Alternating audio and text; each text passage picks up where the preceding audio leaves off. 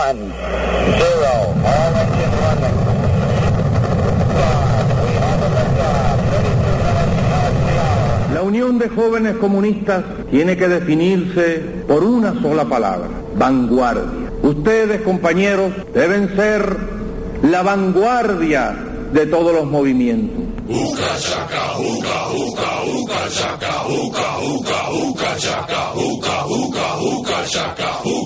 RTW Medios y Chino Sánchez traen para ti Así pasa cuando sucede. What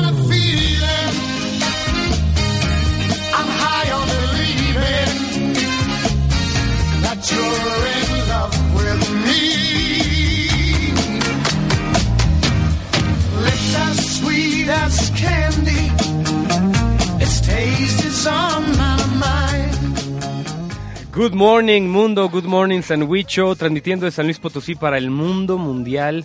Su servidor Chino Sánchez en Así pasa cuando sucede. Flossi, ¿cómo estás? Buenos días. Hola, buenos días, mi chino. Muy bien, encantada de estar aquí con el segundo programa. Ayer sentí que empecé como que un poco nervioso y yo dije me voy a desatar. Hoy nos vamos a desatar porque ayer estábamos probando, la verdad es que los nervios estaban a tope, pero ya, hoy ya venimos más, más, más contentos, ya, más ya se seguros, siente más en casa, ¿no? Ya, ya nos sentimos en casa. Cero, ¿cómo estás? Buenos días. Muy buenos días a todos, Chino, Flossi, pues aquí listo para comenzar el segundo programa de Así pasa cuando sucede. Y sabes qué? Que el día de ayer me agarró, me agarró la gripa y la única manera de combatirla es empezando haciendo ejercicio. Ya necesitaba salir de casa y con este clima que no nos eh, ayuda en nada, estamos a 9 grados, 9 centígrados, un poquito de niebla y una sensación térmica de 7 grados. El viento está a 12 kilómetros. Hoy 13 de enero a las 9.02 aquí en RTW. Muchas gracias por la presencia de su oído. Y obviamente, pues mandando todas las buenas vibras para que empiecen ya el día. Vámonos, mi querido Cero, con las notas del día. Eh, hoy vamos a platicar de notas internacionales, nacionales y locales. Francia sigue dando de qué hablar. Por ahí hay mucho movimiento político. Ya la parte diplomática y democrática de Francia en el mundo se está sintiendo después del ataque a la revista Charlie. Vámonos, Cero.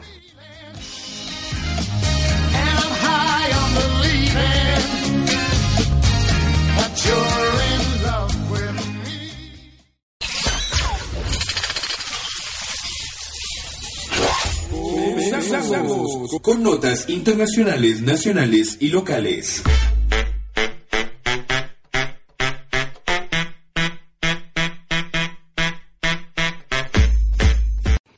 Francia sigue dando mucho de qué hablar. Ahora el gobierno francés manda tropas a zonas muy sensibles, de acuerdo al ataque de mm, los, los yihadistas, que me gustaría, el día de ayer estaba leyendo un artículo en esta, en esta, en este gran mundo internauta de, del internet, valga la redundancia, y encontré a un español que estaba muy enojado para poder hacer una diferencia entre el árabe, el musulmán, islámico e islamista. Son cuatro muy diferentes definiciones que desafortunadamente nosotros en los medios, y digo nosotros porque sería muy eh, hipócrita de mi parte no asumir el, un, un poco del error de lo que está sucediendo, pero sí hay mucha diferencia entre ser árabe, puede ser árabe y musulmán y no ser extremista. En fin, me gustaría eh, indagar un poquito en este tema para después pasar a Francia, que tiene mucho que ver.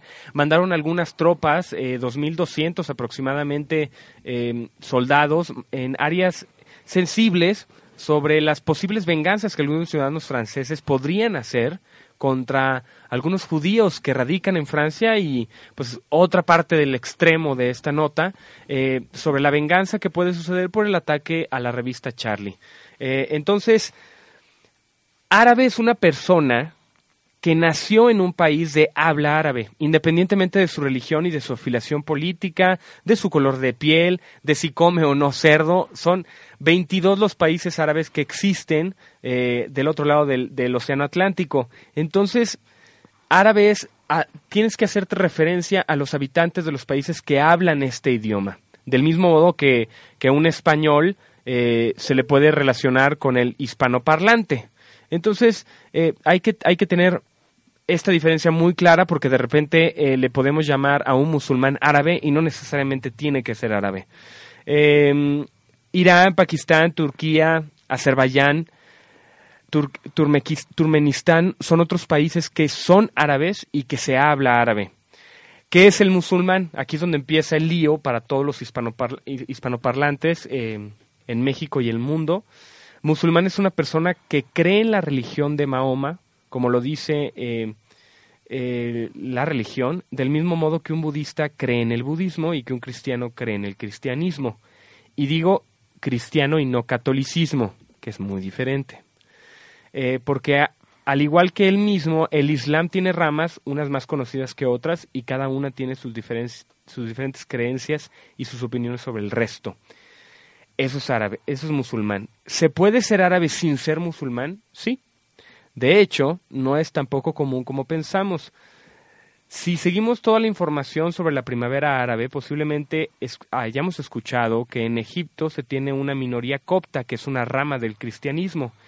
Y al- alguna vez po- podríamos haber visto esta imagen de la derecha eh, de cristianos haciendo una cadena humana para proteger a los musulmanes mientras rezaban, que se ha hecho bastante famosa esta imagen porque en Egipto es uno de esos países famosos por sus problemas religiosos. Entonces, en Egipto también hay em, gente que predica el cristianismo y aún así es árabe y es musulmán. En el caso del Líbano, por ejemplo, que está al ladito de Siria, eh, hay aproximadamente un 50% de musulmanes y un 50% de cristianos. Entonces, para poder resumirlo primero, se puede ser árabe y musulmán. Se puede ser árabe y, y musulmán, como el copto egipcio de, la, de, de lo que les comentaba, o algunos palestinos comunistas. Se puede ser musulmán sin ser árabe, como muchos de los habitantes de países como Irán o Pakistán, y se puede vivir en un país árabe o musulmán sin ser ni árabe ni musulmán. Podrías predicar alguna otra religión. Entonces, es muy importante todo esto porque en los medios de comunicación se ha manejado que el islámico e islamista es exactamente lo mismo. Y ahí es cuando, eh, junto con el autor de, lo que les estoy platicando, este español, que desafortunadamente no viene el nombre, pero pueden encontrar esta nota en trudizando.com, eh, los medios de comunicación las palabras las utilizan a raíz que se crea que se cree que vienen de la, de la misma definición. Entonces, para poder hacer esta diferencia, eh, les explico. El resumen, el islámico es religión, eso significa religión. Islamista es un político radical. El movimiento islamista o político radical es un movimiento islámico, religioso también, pero puede ser islámico y no islamista. Entonces, para el resumen es, se puede hacer, se puede ser árabe, musulmán, formar parte de un partido político islámico y ser un islamista, y aún así no ser terrorista. Parece un juego de palabras. Se puede ser musulmán, formar parte de un partido político islámico y ser un islamista, y aún así no se puede ser terrorista. Se puede ser integrista sin ser islámico del integrismo, ni musulmán, el integrista. Se puede ser árabe, musulmán, formar parte de un partido político islámico y no ser islamista. Entonces, bajo estas definiciones, hay una que Estados Unidos empezó a utilizar, que son los, los yihadistas, que fueron los que atacaron la revista Charlie en Francia, en París para ser más exactos. Y esto es un neo- neologismo occidental, es decir, un modismo occidental, utilizado para denominar a las ramas más violentas y radicales dentro del Islam político. Es decir, puede haber islamistas políticos que no son yihadistas, es decir, que no son extremistas. Entonces el yihadismo es caracterizado por la frecuente y brutal utilización del terrorismo. Es por eso que a las personas que atacaron se les dicen yihadistas, en este caso fueron judíos, no son islámicos. Entonces, quería dar este breve resumen para poder decirles que en Francia existen todavía algunos ataques que se podrían dar en venganza al atentado que se sufrió en, en, en la, la revista Charlie. Y donde quiero yo eh, meterme en el tema es la libertad de expresión se lucha hasta llegar a la muerte, Flo. Pues en este caso sí. Esto es un claro ejemplo. Este es un claro ejemplo. ¿Hasta dónde llega? Y sigo insistiendo yo en este tema, el día de ayer platicábamos de esto, ¿hasta dónde llega la autocensura? Porque ya causó la muerte, ya dejó claro un punto. Ok, haz tu libertad de expresión. Yo como yihadista judío, que son las personas que radicaban, los franceses que atacaron a la revista, vivían en Francia y no respetaron esas leyes de libertad de expresión porque se sintieron amenazados sobre una caricaturesca versión de lo que la revista Charlie hacía sobre el tema de Mahoma. Autocensura, libertad de expresión. ¿Se vale llegar a la muerte por luchar por la libertad de expresión? No debería ser así. Digo, la idea es que es que todos tengamos este pues la apertura para para compartir nuestros puntos de vista y nuestras opiniones y llevar la noticia y llevar nuestra ideología hasta donde queramos con toda la libertad a sabiendas de que es un derecho que tenemos y de que estamos seguros y que no vamos a pagar con la muerte por ese derecho, ¿no? Y que existen también muchas eh, formas de expresar un sentir y que pues tenemos que atender también a todo lo que estas personas están pues tienen en su contexto para considerar que es una opción viable el hecho de atacar a, otro individuo, de acallar o, o el mensaje que quieren mandar también, ¿no? Porque al final este Charlie Hebdo se volvió mucho más conocida este, a nivel mundial, incluso triplicó el, el nivel de, de, sus publicaciones, teniendo una, una, un tiraje normalmente de un millón de ejemplares, saltó a tres millones de ejemplares por pedidos incluso fuera del país. Entonces hay que evaluar el, el, las causas, ¿no? Finalmente creo que el hecho es completa y absolutamente condenable. Nadie puede aniquilar a otra persona por el simple hecho de expresar lo que piensa, por más eh, distinto, por más distinto, por más ofensivo que te parezca, siempre tienes la opción de, pues como decía la abuela, ¿no? Oídos sordos a palabras necias. Ahora también puede ser un poco de ignorancia por parte de la revista Charlie de no atender primero a las amenazas que ya había recibido por estos yihadistas judíos y después eh, poner la vida sobre la libertad de expresión, porque eso le costó al director de la revista, que falleció en el atentado. Lo hemos dicho una y otra vez, violencia no radica violencia. Nunca eh, un ojo por ojo, diente por diente va a radicar lo que el problema de raíz tiene, esta diferencia ideológica, pero también es una falta de respeto lo que la revista Charlie hizo para los extremistas, como estos yihadistas. Y más que nada, yo creo que también, digo, no fue un, un no fue un, una causa que, que se dio a partir de la nada, ¿no? Ya estaban avisados, digo, muchos, mucho equipo de inteligencia ya les había dicho que esto era posible que pasara, que ya se estaba este, planeando, que ya se tenía pensado un atentado en su contra, y aún así, como tú lo acabas de mencionar, hicieron caso omiso. Digo, también es un poco de irresponsabilidad por parte de la revista, creo, no tomar medidas preventivas ante una situación de la que le están alertando Es con jugar- anticipación. Es, es jugar con el Eso, diablo. claro. Y les costó caro. Y les costó caro. Jugaron con fuego y se quemaron, ¿no? Definitivamente Francia mostró un, un poder diplomático que no habíamos visto ya en algunos años. Más de 50 miembros, lo decíamos ayer, más de 50 miembros, presidentes, primeros ministros. Disculpen si la voz me cambia. Está enfermo el chino. Estoy enfermo de gripa y estoy tratando de recuperarme. Se convirtió en un adolescente súbitamente. Eh, de- demostró su fuerza diplomática ante el mundo. Al fin y al cabo, la marcha dejó algo claro. Francia va a seguir luchando por la libertad de expresión, lo cual yo aplaudo, pero también aplaudo eh, que algunos medios busquen la autocensura por la vida de las personas que trabajan en él. Bueno, vamos a la nota nacional. Mi querido Cero, ¿quieres este, ahondar algo en el tema? Ha- Hay que, me parece importante hacer una anotación pequeña, en donde pues hay que recordar que por parte de nuestras autoridades, concretamente del presidente Enrique Peña Nieto, se eh, publicó un tuit en donde pues declara que México lamenta eh, este ataque tan barbárico y tan pues tan eh, choqueante por decirlo de una forma pero este el comentario no puede venir en un peor momento en el cual este México es uno de los países más peligrosos para ejercer el periodismo. Entonces, ¿cómo es posible que, que un presidente de una nación en donde diariamente se agreden a periodistas y constantemente los periodistas son asesinados, qué tipo de valor moral o qué tipo de estrategia eh, eh, de comunicación, o sea, simplemente como estrategia de comunicación, lo que evidencia es que se trata de quedar bien con los de afuera y los de adentro son únicamente pues daños colaterales. Ya, son- ya no se los ve como ciudadanos, sino únicamente como daños colaterales algunos eh, gastos que se tienen que hacer para seguir viviendo eh, en el status quo. Ahora, tampoco, tampoco caigamos en la incredulidad, mi querido Cero, eso nunca va a suceder. Nunca va el, el presidente de ningún país va a tuitear que está de acuerdo con los problemas que están pasando en el exterior, pero que en su país estamos peor. Entonces, Sí, claro. discúlpeme mundo, pero no soy el, el indicado para mandar ese mensaje. Yo creo que lo, lo mejor que hubiera pasado es que se hubiera autocensurado, Autocensurado. el presidente.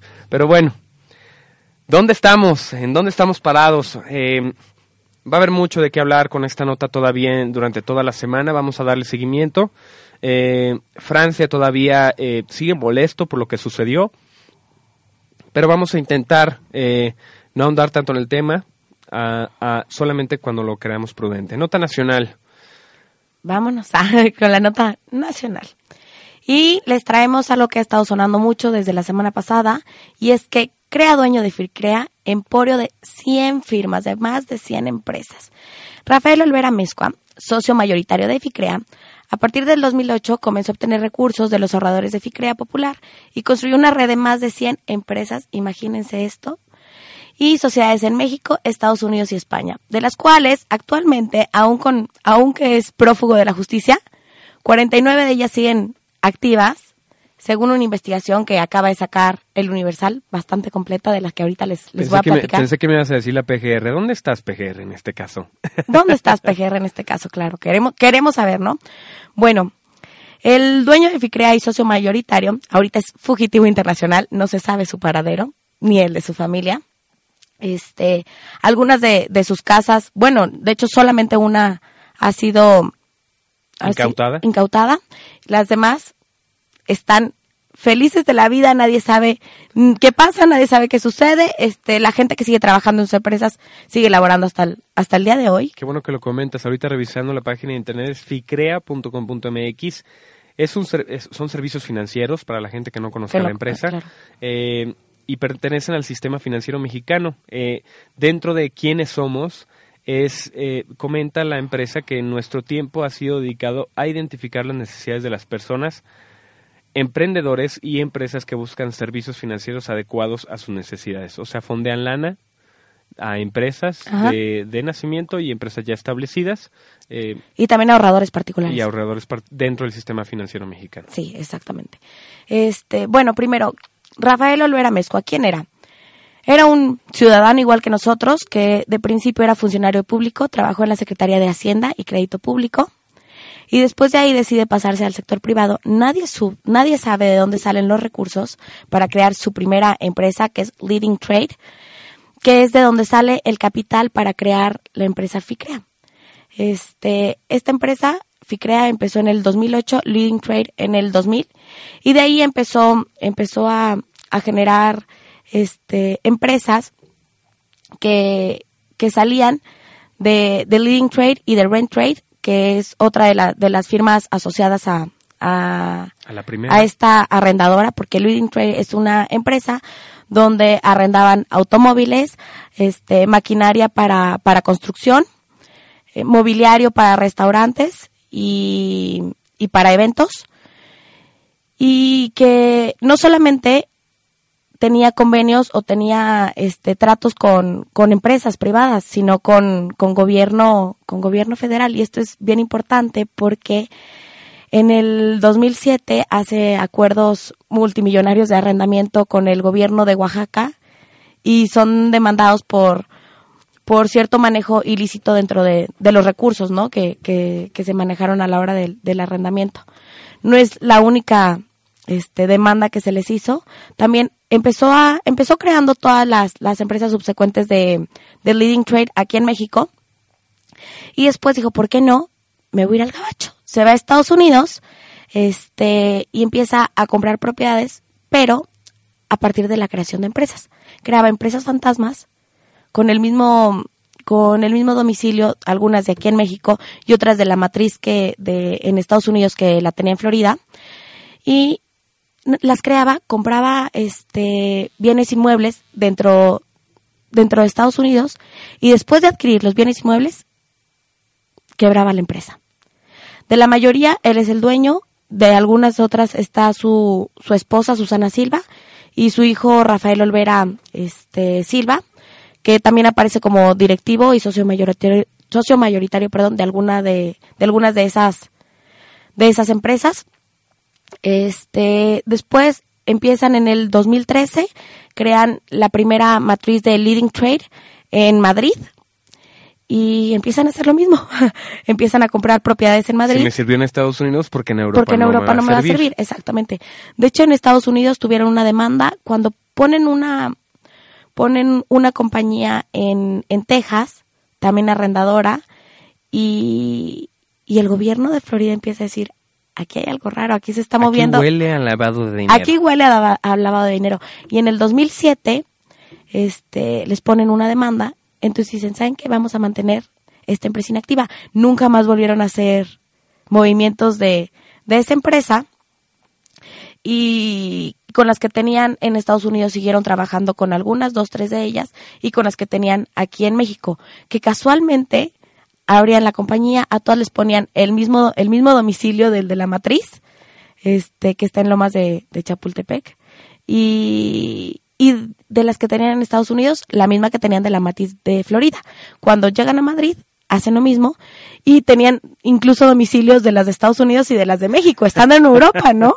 Que dices, bueno, que hay seis personas que aparecen junto con, con Rafael Olvera, que están a cargo este como directivos de las empresas, como encargados de, de, de la parte financiera o de la parte legal. Y Su esposa que no aparece públicamente, pero que legalmente aparece eh, Dentro de los dentro- papeles y de- contratos. dentro de los papeles y contratos, este, y muchas otras personalidades que, que estuvieron desde un inicio con, con Amezcua y que fungían como los responsables de cada matriz, no aquí, sino en, en, en el extranjero. Aquí hay una cosa bien curiosa que hay que resaltar y es que el equipo de inteligencia dentro, dentro de la Secretaría este, de Hacienda y de Crédito Público y también de, de la Federación, de la Asociación Financiera, están coludidos con él. Ahí les da por qué. Sale un video la semana pasada donde, donde uno de los socios de, de Amezcua habla de 90 millones que se destinaron como soborno para funcionarios públicos. 90 millones. 90 millones nada más. Bueno, que no les platiqué cuánto debe. Este hombre debe 2.700 millones de pesos ahorradores aquí en México. Ahí va yo. Ese es el siguiente paso que te iba a mencionar. No solo dónde están las autoridades en este caso, sino qué va a pasar con los ahorros de la gente que confió en la empresa Ficrea o los créditos que dio Ficrea a las empresas. ¿Qué va a suceder con todo ese dinero? Hay un, hay un seguro para como un subsidio, ¿no? Para, para en el, en dado caso que, que Que sucediera algo así. como así, son alrededor de 153 mil pesos. a comparación de 2.700 millones que se le debe a la Es una burla y nos reímos porque es una burla. Esto que está sucediendo realmente Es un bofetada con guante blanco. Está impresionante porque aquí pasa un poquito como lo de Gallardo, trianguló el dinero de una manera maravillosa, ¿no? Sacó este la, el 90% o el 99% de, de los fondos que, que manejaba en Ficrea por parte de la empresa que tenía este como arrendadora de Leading Trade y los otros a través de otras dos empresas de Bowsen Jackman Leasing y de Monca Comercial. Entonces, mil sete- eh, 5.766 millones de pesos se hace a través de Leadman Trade y lo demás este, de estas otras dos empresas que no tenían como mucho reconocimiento y que cabe mencionar, Monca Comercial era una empresa fantasma. Solamente se dio de alta, nunca se hizo nada dentro de esa empresa y por ahí sacó, por ahí sacó el, el restante, ¿no? Dentro de, de esta cartera de crédito de Fricrea sacó 6.284 millones de pesos, casi nada. Que aún siguen sin saber dónde están. Y el y el hombre en cuestión también no sabemos dónde está, su familia no sabemos dónde está, de hecho eh, gente de servicio que seguía trabajando con ellos dicen que se le, que los dejaron sin sin pagarles porque recibió una llamada del equipo de inteligencia de funcionarios públicos que dijeron, ¿saben qué? Ya se dieron cuenta del fraude, ya van sobre Fricrea, pélate ahorita antes pues antes de que te agarren, ¿no? Y No, y los 90 millones de pesos que dio para sobornar a algunos funcionarios digo, pues es que fue un, tejió la telaraña maravillosa, ¿no? Digo, no se nos olvide que él ya había estado trabajando en la Secretaría de, de Hacienda y Crédito Público, entonces ahí yo Conocía creo que... muy bien las mañas y la gente que trabajaba Exactamente. dentro. Ahora, tú comentaste algo muy bien. ¿De dónde sacó el dinero para hacer todo esto? Entonces ahí brinca una pregunta. ¿Hasta dónde ha llegado el crimen organizado? Ya sean narcotraficantes, trata de personas. Y lavado de dinero. Y lavado de dinero. ¿De dónde está, de dónde llega tanto dinero? ¿Hasta dónde se ha infiltrado el crimen organizado en nuestra sociedad fiscalizada? Porque ya una vez lavado el dinero entra a la, a la economía eh, y se convierte en dinero, claro, puro. Puro. ¿Hasta dónde está infiltrado el crimen organizado? Y ya no solo en México, en Estados Unidos, en Europa por medio de Madrid. Oye, aparte, ¿cuántos años tuvieron que pasar? Y después, digo, ya había demandas. Ya había un proceso que había iniciado y nunca el equipo de inteligencia, si estoy haciéndole entre comillas en cabina, o sea, realmente era gente que sabía que estaba pasando eso. Dentro del equipo de inteligencia sabían. Digo, no nos hagamos. Y obviamente este hombre siguió trabajando y siguió comprando, bueno, propiedades de una cantidad de dinero estratosféricas. Este, aquí en México tenía en una de sus casas, este, en un fraccionamiento privado de, de golf, más de 100 coches de lujo en esa casa cuidados que ni movía. O sea, era un gusto que se daba coleccionista de coches. O dinero que tenía que gastar. Bueno, también, o dinero que tenía que gastar de alguna manera para, pues para, para, para seguir dando explicaciones de, de cómo manejaba y en qué gastaba el, el dinero que estaba, que estaba recibiendo, ¿no?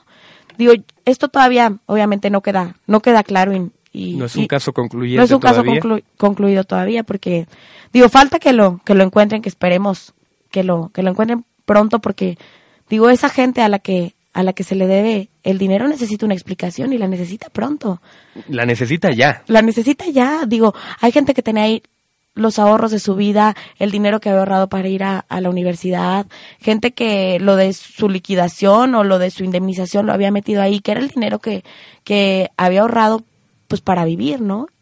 Y se pela este hombre multimillonario porque aparte él y la familia, bueno, chino, si yo te platicara, digo, si, ve, si vieras el tamaño de, de las propiedades que tiene, y no solamente es la propiedad, es lo que ha invertido dentro de la propiedad.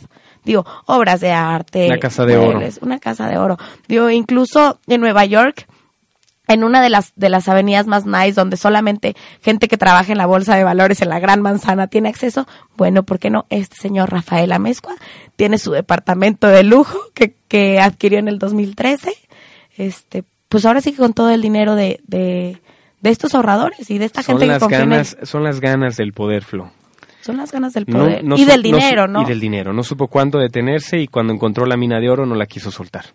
Fíjate que Leading Trade sigue trabajando, que es ahora sí que el eje central de cómo se manejó todo este dinero, sigue activa hasta hoy. Ficrea Sigue- también sigue activa. Ah, Ficrea sigue activa también, exactamente. Y la mayoría, y la mayoría de, de estas empresas. Entonces ahí es donde decimos, ¿dónde está todo el equipo de inteligencia? ¿Dónde están las autoridades? Donde hay una investigación de este tipo, donde hay videos donde se dice que se le tuvo que girar tantos millones a funcionarios públicos este para que no delataran a Rafael Amezcua y que el hombre y que sus deja tú que el hombre en cuestión esté este Prófugo de la prófugo de la justicia. justicia, sino que sus empresas siguen generándole dinero. Digo, qué chulada, ¿no? Pues ahí está para el PAN también con su sistema anticorrupción. Eh, ¿Dónde está? ¿Cuándo lo vamos a tener para poder tener armas como sociedad para parar este tipo pues de callanadas hacia el público en general? ¿no? Al fin y al cabo ahí hay ahorros de ciudadanos común y corrientes que están esperando respuestas y la autoridad es una de nuestras herramientas para que eso suceda. Music Battle. Vámonos Muchas gracias, Flo. Vamos No, a ¿de darle seguimiento a esta nota, porque todavía no hay, todavía hay mucho de qué Hay tejer. mucho de qué tejer y hay que ver qué pasa, qué hacen las qué hacen las autoridades, ¿no? Cero, tengo que admitir con poca alegría que ganaste el Music Battle del día de ayer. Claro. Te pusiste muy guapo.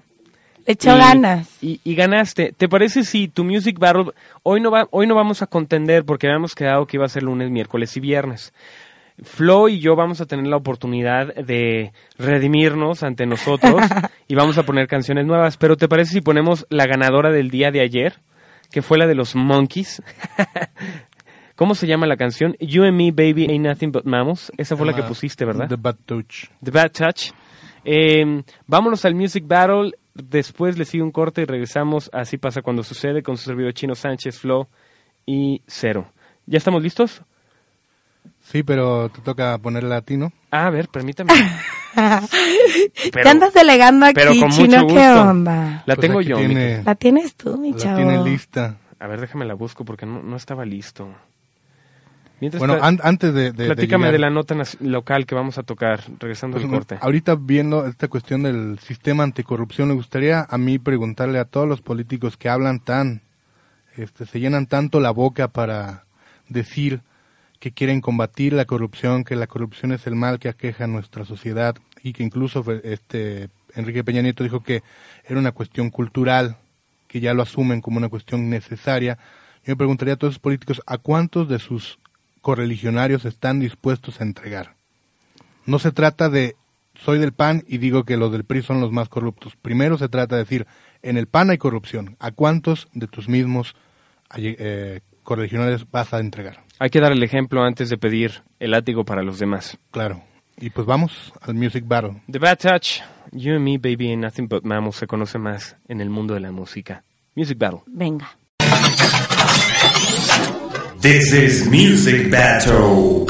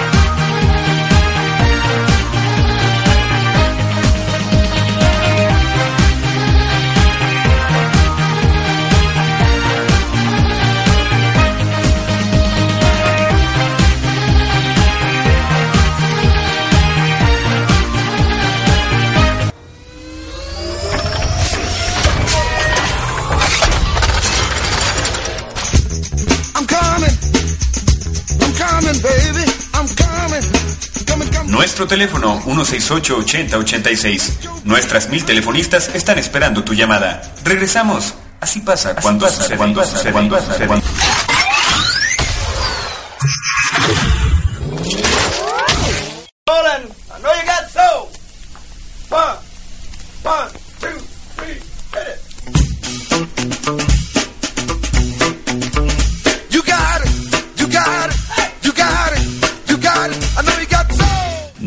Escuchas por RTW Medios. Así pasa cuando sucede. Estamos de regreso.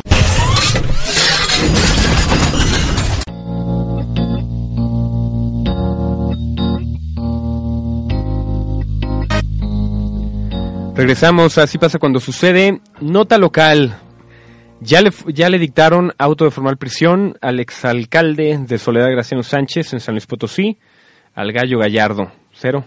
Así es, finalmente ya se pues se dio esta condición y el juzgado primero de distrito en Sonora dictó un auto de formal prisión en contra del eh, pues exedil, el exalcalde con licencia, bueno, el alcalde con licencia de Soledad de Graciano Sánchez porque todavía tiene licencia.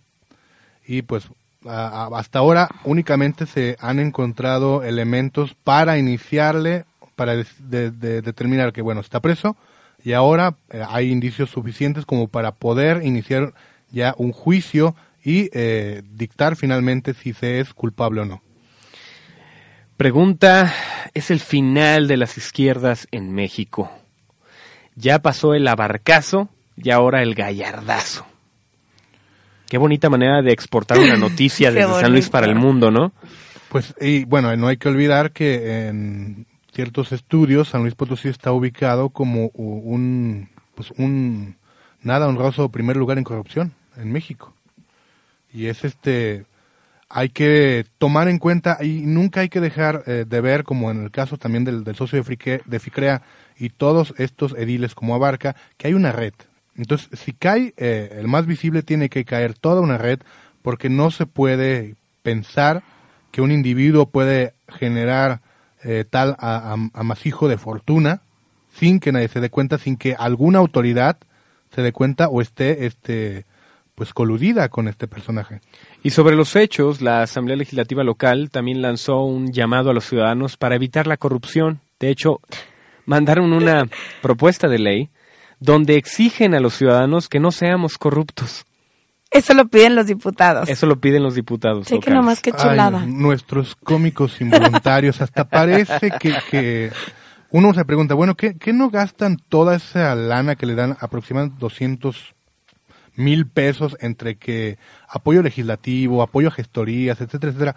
¿No destinan una pequeña parte de ese dinero a tener un jefe de comunicación social que le diga, oye, calladito te ves más bonito? Un publirelacionista. Un puli Sí, por aquí. favor. Que me hablen. Ahora, si vamos a, a manejar todos con la misma vara, ¿dónde está el castigo por la posible, y digo posible, corrupción de la Bastida, nuestra exalcaldesa, o de nuestro exgobernador, Marcelo de los Santos? Que por lo menos hay indicios de que hubo corrupción dentro de todo su gobierno o de su o, o dentro de la alcaldía que, que tuvo Victoria la Bastida. ¿Dónde está para castigar a todos con la misma vara? Es que es el problema, ¿no? Y como tú lo comentabas en algunos de los programas pilotos, aquí yo creo que fue por parte del, de- del partido que, que si se les hubiera este, suscitado, si se hubiera dado un caso, igual que lo que, lo que ya había pasado este, con Abarca, el partido ya no hubiera soportado algo así. Cosa que es diferente con el PAN y cosa que es diferente con el PRI, ¿no?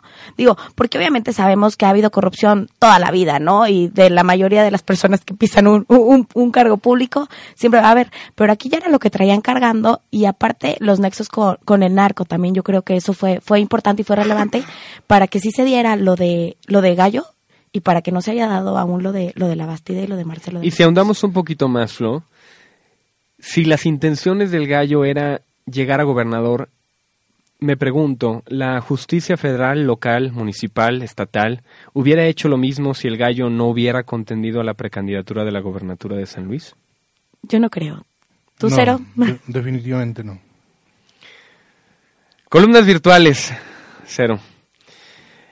Necesitamos informarnos sobre lo que pasa en las redes y cada uno de nosotros trae dos columnas de algunos portales más importantes en Internet.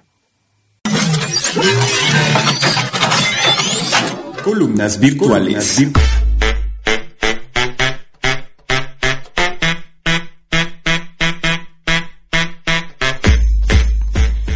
Animalpolitico.com.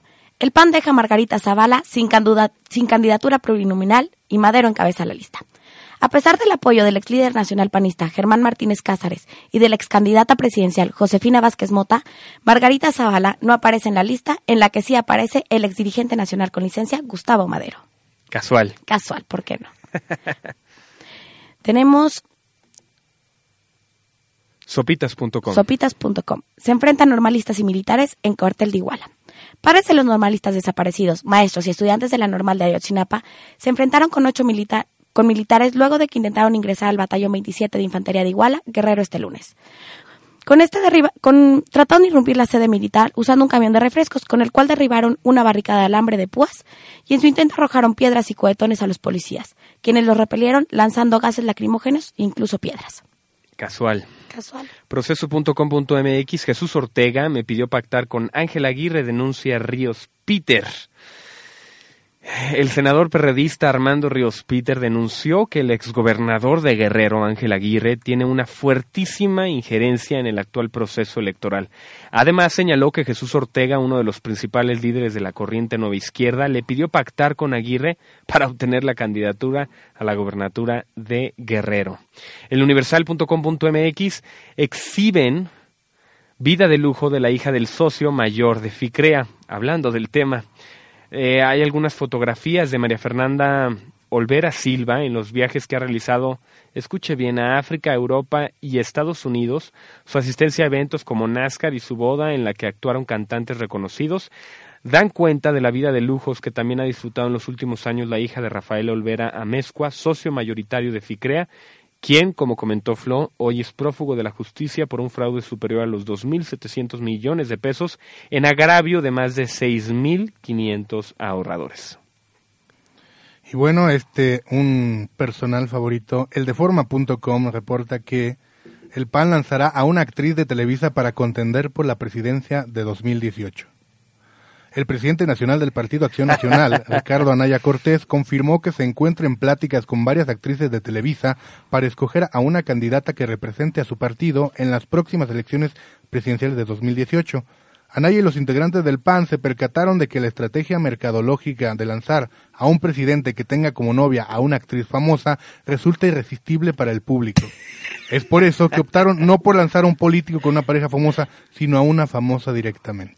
Ponga atención, querido Radio Escucha, a lo que viene en las próximas candidaturas presidenciales. Sé que me estoy adelantando mucho, pero el gobernador de Chiapas y mi querida rebelde Anaí van a dar mucho de qué hablar y por favor, seamos más perceptivos a lo que pueda pasar en los medios, en especial a los que tienen señal pública a nivel nacional como Televisa y TV Azteca, de lo que pueda suceder con esta pareja, porque el de forma posiblemente nos está dando un vislumbre al futuro. Claro, es un vistazo al futuro y este a ese mecanismo que es denominado elecciones federales, que es más un mecanismo de simulacro, porque pues hemos visto cada vez más estrategias muy sofisticadas de compra de votos que por la negativa de las autoridades correspondientes no se ha investigado a fondo, no se ha desarticulado y pues no está este tan descabellado que tengamos a de primera si tenemos a la gaviota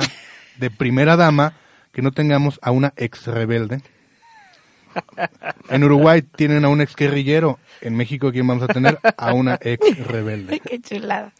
Y bueno, sin embargo, punto MX eh, tiene una nota en donde titula Grupo IGA tiene 30 contratos federales. Un diputado declaró que puede ir por más, dice el gobierno. Grupo IGA, el consorcio constructor que fue ampliamente beneficiado por el gobierno de Enrique Peña Nieto en el Estado de México y que está detrás de los escándalos en torno a las mansiones de Angélica Rivera Hurtado y Luis Videgaray Caso, suma al menos 30 contratos otorgados por organismos federales durante los primeros 25 meses de la presidencia de Enrique Peña Nieto. Y repito la pregunta anterior, ¿hasta dónde ha llegado el poder fáctico de monopolios, de crimen organizado, de gente que está haciendo cosas ilícitas con el ahorro de varios ciudadanos? ¿Hasta dónde ha llegado este poder?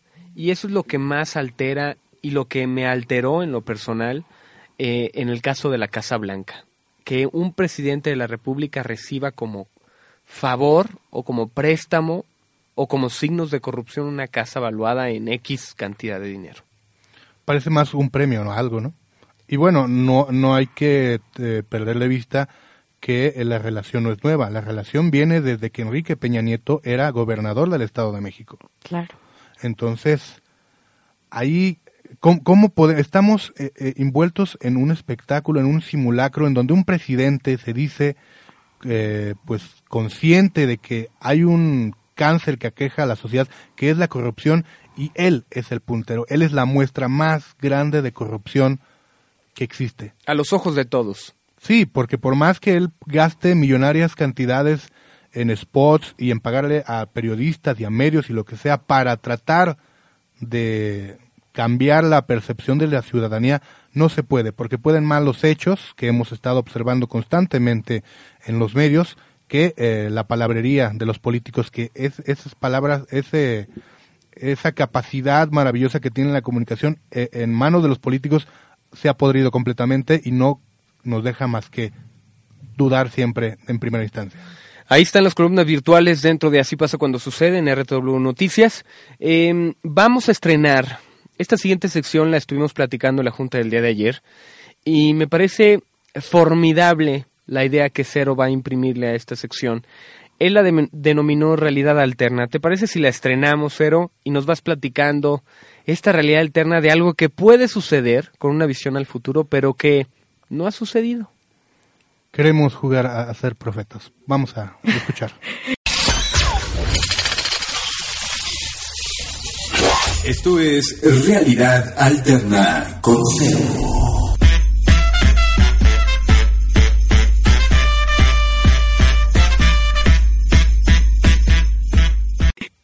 Y bueno, en un universo paralelo que no es el nuestro y que está muy lejos de convertirse en nuestra realidad cotidiana, una nota que salta de esa realidad alterna y es Facebook y el INE unen esfuerzos para generar una plataforma de transparencia. Mediante un acuerdo entre el gigante tecnológico Facebook y el INE, el Instituto Nacional Electoral, estará disponible al público una plataforma que permita a los votantes conocer y monitorear a candidatos en tiempo real. En un acuerdo sin precedentes, la empresa de Mark Zuckerberg y el INE pondrán a disposición del público una plataforma y un paquete de aplicaciones que estarán diseñados para alojar, ordenar, clasificar y mostrar documentos digitalizados de todos los candidatos, así como sus respectivas plataformas políticas. Esto es, de la forma en la que pretenden gobernarnos. Facebook y el INE hacen contratos para poder llegar a los posibles gobernantes. Claro, y, eh, y a los posibles este, gobernados también. Eh, parte de las cosas que encontraremos ah, habrá declaraciones patrimoniales, entre otros, que pueden ser eh, revisados desde el perfil personal de, de Facebook. O sea que desde tu perfil podrás revisar eh, todas las eh, documentos que avalan al candidato como un individuo capaz de realizar su trabajo. No me gusta mucho tu realidad alterna, porque Facebook todavía sigue siendo un espacio de libertad de expresión personal y que llegue el Instituto Nacional Electoral y el gobierno federal a querer manejar este mundo de base de datos me parece algo tétrico. Y peligroso, ¿no? Digo, Pues, también está de, hecho, bueno, parte de los requisitos para contar con esta aplicación eh, tienen que ver con tener la mayoría de edad, aceptar los términos de uso y condiciones, jóvenes, Si eh, les da hueva leer los eh, talks, Términos y condiciones. los talks, entonces luego no se anden quejando. Y recuerden que cualquier cosa que pongas en Facebook se vuelve público. Ya no es tuyo, de tu intimidad. Si no quieres que sea pública tu información, no la publiques. Ahora, hay que dejar claro que esta es una realidad alterna. Si acabas de sintonizar, así pasa cuando sucede, Sí, no, y piensas que Facebook ya hizo el contrato con el INE, todavía no. Todavía. Podría pasar, eso es lo que Cero va a hacer en esta sección. Claro, y eh, dejen a hondo en la nota porque Facebook no solo, permitirá, eh, solo- no solo permitirá la utilización de la plataforma y su interconectividad, además capacitará a algunos de los integrantes del INE para que se desarrolle un trabajo autónomo y acorde a lo marcado por las leyes electorales vigentes. El compromiso del INE, por su parte, es contar con todos los requisitos que solicitan los estándares internacionales de transparencia, más un apartado especial, el cual consiste en una fiscalización precisa de cada uno de los registrados para contender para un puesto de elección popular a raíz de los recientes casos de conflicto de interés y, en- y enriquecimiento ilícito por parte de altos funcionarios del gobierno federal. No sé por qué eso de enriquecimiento me suena como Enrique. Pero Lo bueno. hiciste adrede, ¿verdad? La, eh, a veces el, el subconsciente traiciona. Dentro de las categorías que se han revelado que podrán ser revisados por los usuarios se encuentran la declaración patrimonial de los candidatos, su currículum, área de especialidad, y eh, se plantea que la plataforma no solo sea un escaparate para los candidatos y los partidos, sino que por parte de los usuarios, estos contarán con herramientas para expresar las problemáticas que vive su comunidad, acompañados de un texto, audio o video. Esto quiere decir que cada usuario que tenga o que considere que hay una eh, necesidad apremiante que necesite ser atendida por las autoridades puede hacer un registro puntual mediante un texto, un audio o un video y publicarlo, hacerlo público en Facebook para que los demás usuarios pues eh, aporten o nieguen o lo que sea, ¿no? Ahora, es muy importante recalcar, y el día de ayer lo comentábamos en la Junta, es, imagínense si esto sucede, qué cantidad de información no tendrían los gobernantes de cada uno de los ciudadanos y las necesidades que deberían de cubrir. Vamos a suponer que estamos en este mundo rosa, donde todo existe legal y no hay corrupción y no hay presidentes que son este, manejados por la imagen, que realmente los actos que están haciendo para su, ciudadanía. Vamos a suponer que eso, dentro del periodismo no deberíamos de entrar en el ramo de la suposición, pero vamos a suponer, los invito a suponer qué herramienta muy hábil sería tener todos esos datos sobre las necesidades actuales en el hoy de Flossi, de Cero, de su servidor Chino Sánchez, sobre lo- las necesidades que tenemos en nuestra comunidad y que no son atendidas y que el gobernador tenga la posibilidad de tenerlas en ese momento, saber cómo actuar y que actúe en el momento para tener una ciudadanía más complaciente hacia sus gobernados y gobernantes. Y para ello hay que tomar en cuenta que la aplicación recogerá los temas y los testimonios por palabras clave y agrupará de manera simplificada las publicaciones de los usuarios, brindando a los candidatos y al público en general una visión de cuáles son las necesidades de la población generadas por la misma comunidad. Hay que tomar en cuenta que no se trata en la nota de que el INE se apropia del Facebook, no. El INE y el Facebook conjuntan esfuerzos para generar una plataforma que se interconecta con Facebook. Esto no quiere decir que el gobierno va a tener acceso a nuestros datos por default. O te lo aseguran que eso no va a suceder. Sí, más bien, Y porque que bueno, este, pues hay que tener mucho cuidado también con el gobierno porque también, eh, pues no sabemos, no conocemos si sus protocolos de protección de datos sean los adecuados. Ahora, ¿publicarías lo que publicas si Facebook y el INE llegaran a esta realidad alterna haciendo sinergia? Depende. Si platicamos en el supuesto de que fueran totalmente respetuosos de, de, de la ciudadanía, que no existiera la corrupción, etcétera, etcétera, etcétera, que fuera única y exclusivamente para atender las necesidades de la gente que, que lo necesita como población, sí. Si realmente fuera como son los políticos hoy en día, yo no publicaría, pero nada, ni jota. Me salgo de Me Facebook. salgo de Facebook, lo cierro y me voy. Y transparencia de los dos lados en los datos que uno quiera publicar.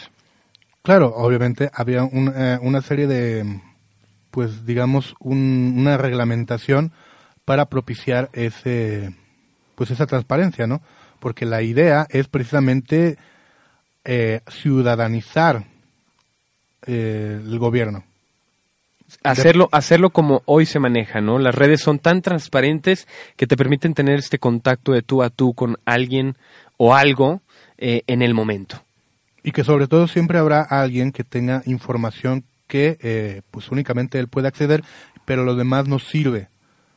Llámese eh, muestras de que tal o cual diputado ha, ha incurrido en actos de corrupción o que tiene por ahí empresas en las cuales no reporta, etcétera, etcétera. Todo esto puede servir precisamente para mantener un ojo ciudadano sobre los políticos y tener un lugar que finalmente, pues, a, a- eso ha, tenido esa función en algunas ocasiones en, en los cuales el ciudadano denuncia abusos de autoridad y circula por las redes e incluso se han tumbado funcionarios por lo que ellos mismos publican en sus redes o por lo que alguien a través de redes sociales difunde. Y por eso esta realidad alterna se podría convertir en una realidad. Desafortunadamente, en México hay poco más de 16 millones de internautas, gente que se puede conectar a la Internet.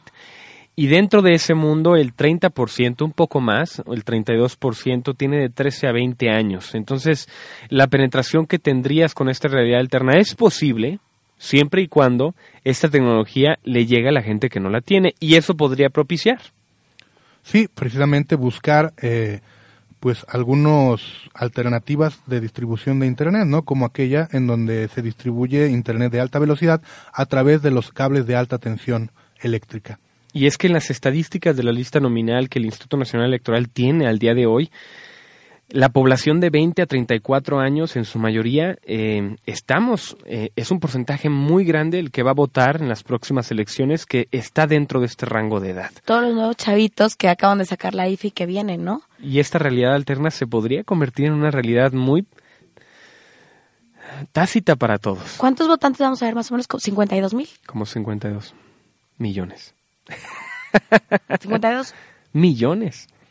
En el Que padrón sí. electoral para, Ah, las para la candidatura Pa- presidencial. Ok, sí, sí, sí. Ajá. Cero, ¿te parece si tu realidad alterna la continuamos el viernes para que el tiempo nos permita y podamos indagar un poco más en esta posible realidad alterna de Facebook y el INE en conjunto para hacer una sociedad más democrática? Pues claro, mucho más participativa. Vamos al Music Battle de mi querida Flo. Venga, vengo con todo. ¿eh? Hoy también me preparé. Tú sí. siempre vienes con todo. O sea, el, el problema, el problema es que uno cree que Flo no sabe, pero Es que el problema es que los hago creer que manejo esa, mal la esa música. estrategia que estás teniendo, Flo, la verdad no me está gustando mucho. ¿eh? E- es complicado entenderla. Y la rola que escogiste, Dios mío, Trae tocho. es un himno a nivel mundial. Viene con todo. Vamos al Music Battle, Cero. This is Music Battle.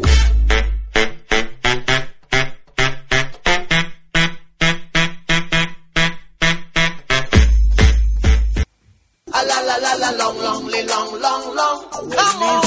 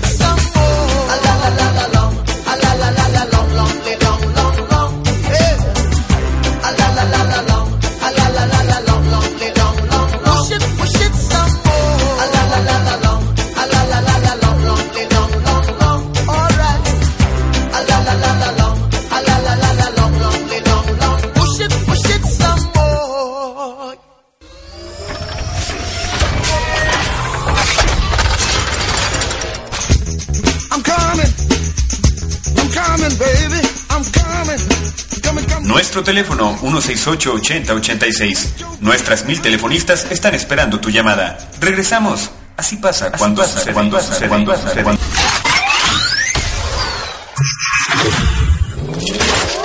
RTW Radio, transmitiendo las 24 horas del día desde la ciudad de San Luis Potosí, San Luis Potosí, México.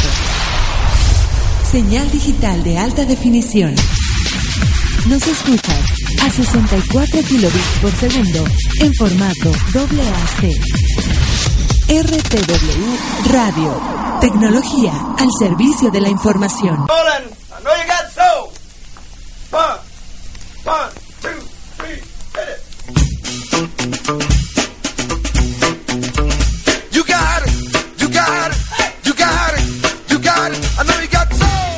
Escuchas por RTW Medios. Así pasa cuando sucede. Estamos de regreso.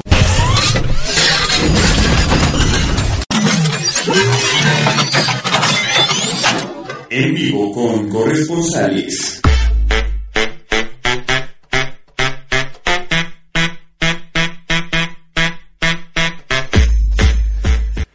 Estamos de regreso, así pasa cuando sucede. Ya llegó nuestro coach. Un invitadazo de lujo. Mayo Guerrero, ¿cómo estás? Excelente, gracias Chino. Este, hola Flow, Hola, hola, hola. Lacero, Hola, hola.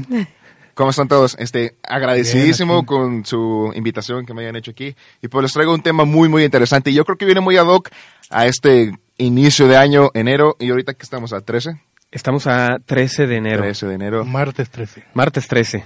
Y bueno, para empezar a, a abrir, exacto, martes 13, martes de mala suerte. Ni te cases ni te embarques. Mayo, que platícale un poquito a nuestro escucha, ¿cuál es un background? ¿Por qué estás con nosotros? Obviamente tengo la oportunidad de conocerte, pues ya casi dos años, eh, y cada una de las pláticas que teníamos yo te decía, Mario, tú tienes que dedicarte al coach. Y es que tienes esta sensación y esta energía que poca gente la maneja tan fácil como la manejas tú. No porque no la tengan, sino que yo creo que no se dan cuenta de que la tienen. Muchas gracias, Arma- ma- muchas gracias, Chino. Eh, pues exacto, este, voy a estar aquí cada martes a la misma hora, a las 10, para que estar apoyándolos en el área del coach, coach espiritual, coach, este, ahora sí que creer en ti y creer en lo que tú creas, independientemente de la religión, tu religión universal, lo que te haga bien, lo que haga bien a los demás, y pues a lo largo vamos a estar ejercitando ese músculo, ese músculo que es necesario. Todos tenemos el área espiritual, ateo, no ateo, todos tienen eso que es el espíritu. Entonces, pues, espíritu no literalmente hablamos. Y el tema del día de hoy va ligado a los propósitos de Año Nuevo, pero no solo el propósito. Estábamos platicando ahorita en el corte, de hecho Flo está como emocionada Es que sobre me el tema, esto. porque eh, hay una semilla de ese propósito. Correcto. Est- eh, leyendo algunos temas en, no sé, en Notimex, en Ideastet, en Upslug, estaba encontrando que muchas de las personas no encontramos o no logramos hacer nuestro propósito. Solo el 10% de las personas suelen mantener su propósito de año pasando febrero.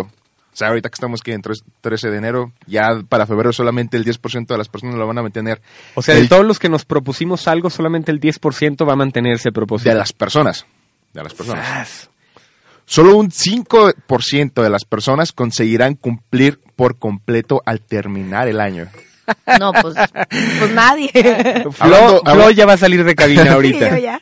Estamos hablando que, que de 100 personas solamente unas dos lo Van a terminar el No, propósito. cinco personas, perdón, cinco personas Según encuestas de Messenger y la revista Time, los tres propósitos que más se cumplen, ¿ustedes cuáles creen? ¿Cuál fue tu propósito, Flo? Ay, qué mala onda decir al aire. Este, pues cuidar un poquito más mi salud. Y con cuidarlo me refiero a nutrición, a Comer a mejor. comer mejor, todo eso. Hacer Correcto. ejercicio. Sí. ¿El tuyo, hermano? ¿Tú, Chino? No, yo creo que yo creo que el mío es eh, empezar el programa de radio con Tocho. Correcto. ¿Tú, Cero, ya en cabina? Pues llegar a fin de año. Ok, les voy a presentar las tres que más se propone a la gente. Es el 45% mayor cuidado personal que se encuentra entre la salud y todo ese tipo de cuestiones. El 36% pasar más tiempo con la familia. Ese es muy bueno, ¿eh? Ah, Andan mal, chavos. ¿eh? No, no, no escuché que lo mencionaran. Eh, eh, so- somos muy individualistas, lo siento, Un Mayo. poco ego- siento aquí el egoísmo, siento, lo siento. Huele, huele egoísmo. El 15% dejar de fumar. Ese es esencial. Yo ya no, ya no, ya no cumplo con ese vicio, pero es esencial dejar de Eso fumar. es muy importante. Muchas contradicciones. Pero bueno, continuamos. Y el 4% otros, que está entre viajar, ahorrar, hacer trabajo a favor de alguna causa social, beber menos alcohol. eh, Ahí te hablan, los Cero. beber menos alcohol, y entre otras. Las tres que menos se cumplen suelen ser el perder peso, la salud, etcétera, para hacer ejercicio, dejar de fumar. Gracias, y por eso me ves así de directo. No, no, no, no, no, no, no, no. Tú un tic. para- Dirigió para la mirada que- hacia ti. Sí, total. Y también tenemos el ahorrar. Casi nunca nadie puede ahorrar. Nadie. Es que con esta economía, como uno va a ahorrar? Claro. Si apenas alcanza para lo necesario, Mayo. El 75% de las personas cumple sus propósitos durante la primera semana. Durante solamente la primera Y semana. es que es el rush de haber empezado el año y quieres empezarlo con el pie derecho. eh, Ojalá te conviertas en ese 5% o en el 10% que por lo menos continúa hasta el siguiente, hasta el segundo mes del año. Pero es el rush, Mayo. Y, y- y fíjate que si hablamos de la, del pueblo mexicano, estamos hablando que llega rosca de reyes, que el 6 y que muchos, no, que pues que la dieta y que no, es que la rosquita y que el chocolate. Mejor hasta el otro lunes, que porque este lunes reyes, no sé. Y bueno, uno de cuatro personas ni siquiera pasa esa semana, o sea, solamente llegan que tres días y, ah, ¿sabes qué? Este, no, mejor el 2016. Sí, el 2016 lo hago. Ok, ya que tenemos algunas de estas cifras, vamos a ir con unos pasos muy importantes para lograr nuestros propósitos. Eso es lo que te iba a decir, no nos vas a dejar en ese 5%. No, no, no, claro que no. Para eso viene para tener ese apoyo. O sea, todos sabemos que tenemos propósitos y cumple tus propósitos. Tú puedes, pero como rayos, como demonios, vas a poder lograr esos propósitos. Y yo me quise apoyar un poquito en lo que es esta psicóloga Kelly McConigal. ¿Han escuchado hablar de ella? No, no, no, no. no ¿Han escuchado hablar de una conferencia que se llama Hacer tu amigo el estrés? Que el Ah, estrés sea tu mejor amigo. Salió en TED. Correcto. Sí, claro. Correcto, exacto. El hacer el estrés tu mejor amigo. Y ella sacó unos puntos muy importantes para lograr tus propósitos. Les voy a dar cuatro puntos muy importantes y comenzaremos con el número uno, que es escoge una meta que importe y no solo puedas cumplir. Vamos a tomar la más relevante que tenemos en los porcentajes, que es el bajar de peso. ¿Cuál es tu intención o cómo vamos a encontrar esa semilla de ese propósito? Quiero bajar de peso. ¿Por qué quieres bajar de peso, Flo? Un ejemplo. Este, para estar saludable y bonita, atractiva y, y sentirme bien. Correcto, tenemos el primer por qué. Después continuamos con el segundo por qué. ¿Por qué quieres estar saludable? Pues para funcionar bien, para estar... estás al 100%. psicoanalizando, Flo. Por y favor, está- abre me la mente. encanta, Yo me encanta esto. Este, pues para estar activa y para dar mi 100% de, de rendimiento, porque muchas veces, pues, digo, estás te alimentas mal, entonces estás cansada, tienes sueño y por ende mil cosas. Correcto. Ahora, ¿por qué quieres estar saludable y por qué quieres dar el 100% en tus actividades? Este, ay, Mayo, porque porque me interesa ser una persona que, que pueda generar un cambio y trascender en este mundo y siento que si no estoy al 100% pues no puedo cumplir mis demás objetivos que tengo en la vida. ¡Boom! Dimos con una parte de la semilla. Y digo parte de la semilla porque la semilla puede ser tan grande o tan pequeña como tú creas. Pero hemos encontrado la semilla del propósito que tenías, que era bajar de peso. Si te fijas, son dos cosas como muy diferentes. Claro, son y que mucha totalmente gente no podríamos identificar. Diríamos, wow, ¿qué tiene que ver esto con el otro? Cito a esta psicóloga, dice, llegarás a algo que simplemente se siente obviamente importante para ti. Cuando tú cumplas ese propósito, esa razón y que le enfoques más atención, podrás lograr tú bajar de peso. Flo Sí. quiere trascender, no bajar de peso. Trascender. Tú No, has dado también la quiero palabra estar bien correcta, guapa Chino. y conseguirme un jeque árabe multimillonario. Hablando de corrupción. Hablando de corrupción.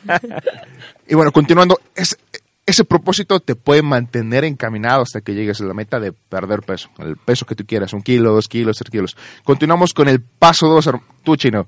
Concentrarte en el proceso y no en el resultado.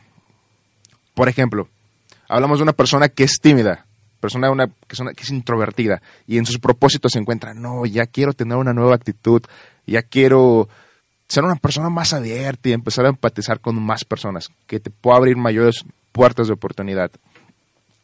¿Cómo concentrarte en el proceso? ¿Cómo te concentrarías tú? ¿Cómo ayudarás tú a una persona chino que es introvertida? Pues que mm, salga al público. Podría irse al centro a hacer alguna payasada o, o platicar con la gente, no sé, en alguna librería. Eso es lo que le recomendaría.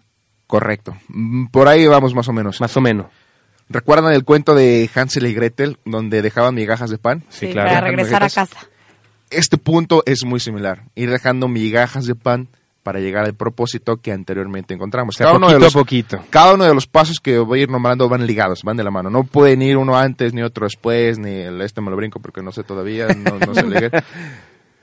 Pero una persona introvertida, tomando, retomando el ejemplo que hace un momento mencionaba, una persona le hace una invitación a, a tomar, no sé, un refresco a la Alameda, al centro, etcétera. La primer, el primer paso de esa migaja es darle el sí. No sabes a qué te vas a afrontar porque es algo nuevo para ti, pero comienzas dándole el sí. Oye, pero tampoco es tan fácil, Mayo, porque estás rompiendo con todos tus miedos, ¿no? Alguien, por ejemplo, te voy a poner un ejemplo propio, que le tengo un poco de miedo a las alturas y me dicen, oye, ¿sabes qué? Te pago. Es una migaja que alguien está haciendo por mí. Te pago el, el, el parachute para que te, avie- para que te subas. Y decir que sí a ese miedo también no es fácil, no es como, eh, pásame esta y, y ahorita la cocino. Claro. Ah, no, no, no, no, por eso el primer paso es aceptar la invitación de una sola persona. Ya. O imagínate que te no, ¿sabes qué? Y Vamos a hacer un grupo de banda o no sé, un grupo de ejercicio, etcétera, con más de 10 personas, con más de... Tú tienes pavor a una sola persona, pero estás empezando tu camino con una sola persona. O sea, estás abriéndote a nuevas oportunidades. Tomando el ejemplo que hace rato mencionabas del paracaídas. No sé, tienes miedo obviamente a, a las alturas. Tu primer reto va a ser dar el, no sé, subirte a un edificio. Ahora está cañón porque ya no se convierte en el propósito, sino el enfrentar las cosas que no quisiste enfrentar. Exacto. Y, y empezó todo como un propósito. Algo muy superficial realmente Sí, tiene una raíz muy importante. Exacto. Te has dado algo muy, muy importante que más adelante íbamos a tomar. Estás cañón, Mayo, estás Ah. cañón. Y bueno, si a diario tomas decisiones, un ejemplo, to- tomando o regresando con el chico o chica que sea introvertido, se encuentra una persona en el pasillo. Por lo regular, ese tipo de personas suelen caminar con la cabeza siempre inclinada, viéndoles al suelo, cuidando que no se vaya a romper la, la- la rayita, la rayita, la rayita. Ah, Ahí sigue la rayita y nunca se va la rayita. Comie- comienzas a, a saludar a las personas, te dan un saludo. Hola, ¿cómo estás? Hola, ¿qué, qué tal, Chuchita? ¿Cómo estás? No, muy bien. Adiós. Diste un nuevo paso para llegar a tu propósito. Una migaja más. Exacto, una migaja más. Vas a ir dejando tantas migajas que vas a saber cómo llegar a tu objetivo. Ya te entendí, entonces ahora que tengo miedo a las alturas, me voy a aventar de la litera primero, no del parachute. Exacto, exacto, exacto. Y bueno, continuamos con el paso 3. Presenta tus, tus metas de una forma positiva. ¿Qué entienden por ello? ¿Han leído el libro El Secreto? Es programación Sí, neuro- programa- neurolingüística. Neurolingüística. Has dado. Que porque muy, el correcto. No conoce la palabra no, ¿no? No, exacto. No, Entonces- no. No, no, entonces hay que hablarle en positivo, para, en lugar de decir, no vayas a perder esto, recuerda traer eso, ¿no? Exacto, exacto. Entonces ya van bien vinculados. Los propósitos, por lo regular, siempre tomamos, no quiero ser gordo, no quiero engordar, no quiero gastar de más, no quiero fumar tanto, no quiero beber tanto. Y tendemos a hacer todo lo contrario. El- tales son los resultados que antes del mes ya estamos recayendo en lo mismo. O no sé, quizá peor. Claro, claro. El poder de tus palabras y de cómo lo decretes determinará muchas, muchas cosas en tu vida. De cualquier cosa, de yo voy a lograr esto, yo decretar todas las cosas como si ya estuvieras en presente y en el inicio. Que ya está hecho. Exacto. Yo me voy a aventar del parachute. Y ser agradecido. Ser agradecido con la vida. Gracias al avión que no se cayó entonces. Exacto. Exacto, gracias, gracias. Ser agradecido, siempre ser agradecido, siempre regresar lo que la vida, lo que Dios o lo, en lo que tú creas te da. Y el cuarto, mi querido Mayo. El cuarto, tenemos el prepárate para el fracaso. Som- encontré, eh, platicaba con una persona en mi trabajo y me decía, tú no puedes dar el 100% en nada. En nada, tú no puedes dar el 100%. Es un poco, eh, me decía ella esta, esta palabra, es un poco, como decía cuando, cuando tenemos algo hacia alguna deidad o religión, como que estás profanando. Es un poco siendo- incrédulo de tu parte. Exacto, algo, algo similar. Ahorita, si recuerdo la palabra, la menciono. El 100% tú no lo puedes dar porque el 100% es la perfección. Tú podrás dar el 99.9% de lo que tú hagas. Tú podrás dar el 80%, tú podrás dar el 99%, el 90%, pero tú nunca vas a poder dar el 100% en nada de lo que hagas. Y es Porque- que no, no deja de ser un número. Exacto.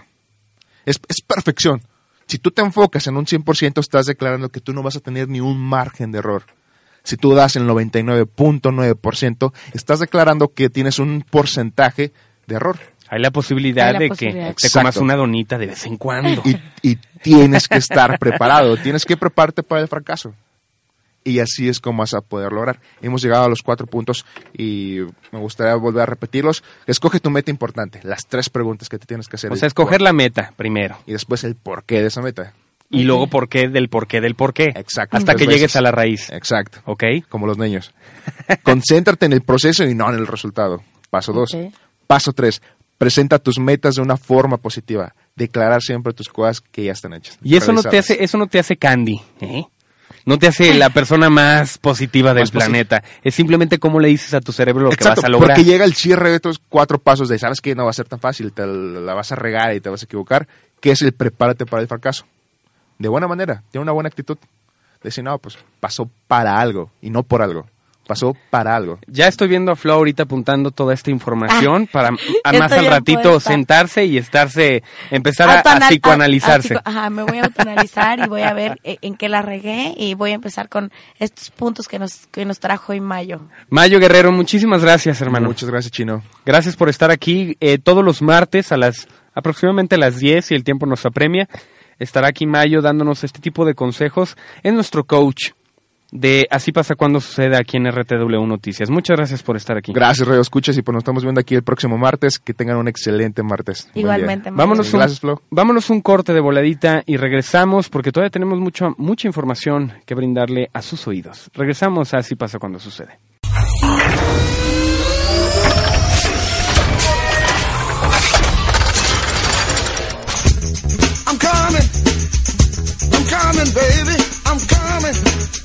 Nuestro teléfono 168-8086. Nuestras mil telefonistas están esperando tu llamada. Regresamos. Así pasa cuando sucede. Cuando sucede. Cuando sucede. Cuando-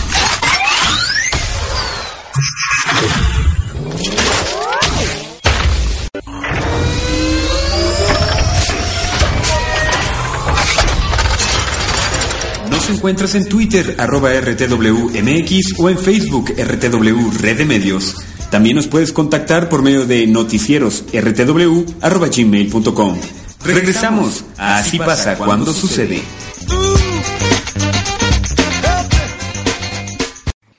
Regresamos, así pasa cuando sucede con su servidor Chino Sánchez aquí en rtw.mx.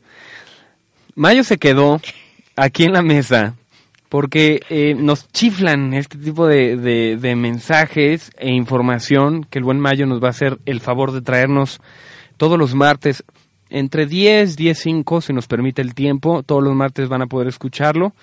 Eh, en fin, tendremos mucho de qué hablar. ¿no? Tendremos mucho de qué hablar. Qué chulada que, que tengamos esta sección. Yo estoy, bueno, encantadísima. El día de ayer eh, lanzamos en redes sociales una encuesta y a una sección a la, la que nosotros le queremos llamar Pregúntale a tu radio escucha, porque nos interesa mucho eh, la opinión de toda la gente que nos, nos hace el favor de escucharnos. Eh, dentro de la página de internet, disculpen si te, de repente tomo pausas largas, pero es esta gripa que no me deja. Eh, dentro de la página de internet de RTW Red de Medios en Facebook y rtw.mx, eh, hicimos la encuesta ¿qué partido se te hace el más corrupto? Flo, ¿cuáles fueron los resultados? Aquí les traemos los resultados. Bueno, el PRI ganó con 89% como el partido que consideran como el más corrupto. Este, el PAN quedó con el 6%. También teníamos opciones como el PRD, el PT, Nueva Alianza, Partido Verde u otro. Y ese otro 6% lo ocupa otro partido. Y dentro de los comments que hacían en Facebook es todos. Ese 6% de otro es no no creo que uno sea exclusivo de los demás. Claro. Así que para mí todos son corruptos. 89% el PRI. 89%. Así es como los reescuchas se sienten sobre el partido que nos gobierna. 89% de corrupción hacia el PRI, cero. Pues mm, básicamente es la vieja escuela, ¿no? Ayer lo comentabas, eran 6 millones 500 mil pesos lo que el gobierno federal gastaba en publicidad por la imagen de la presidencia. Sí, diarios. Diarios.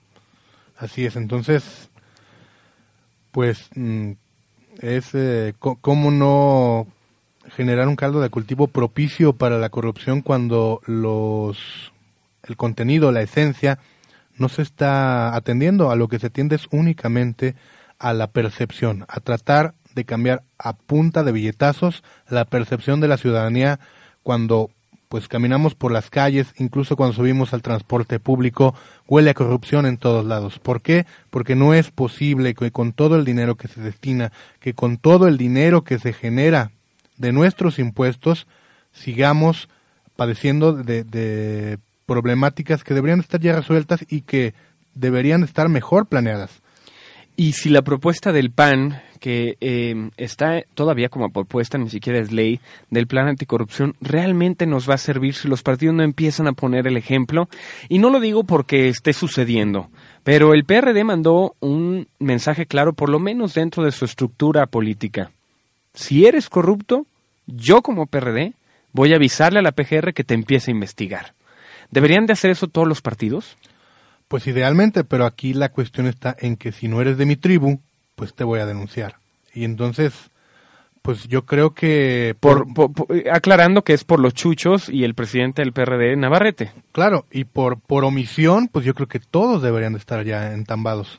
Y con respecto al PRD, de hecho, acaba de, eh, de publicarse una nota en donde Ríos Peter declara que Jesús Ortega fue quien sugirió pactar con Aguirre. Lo comentábamos en las columnas virtuales, cómo se siguen dando estos latigazos de poder dentro del PRD, que lo único que nos deja ver es la cochinada que está pasando adentro de ellos.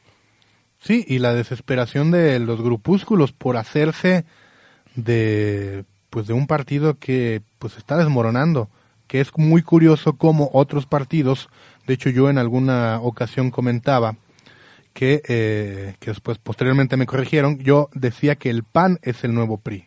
No es el, el PRI es el PRI de siempre.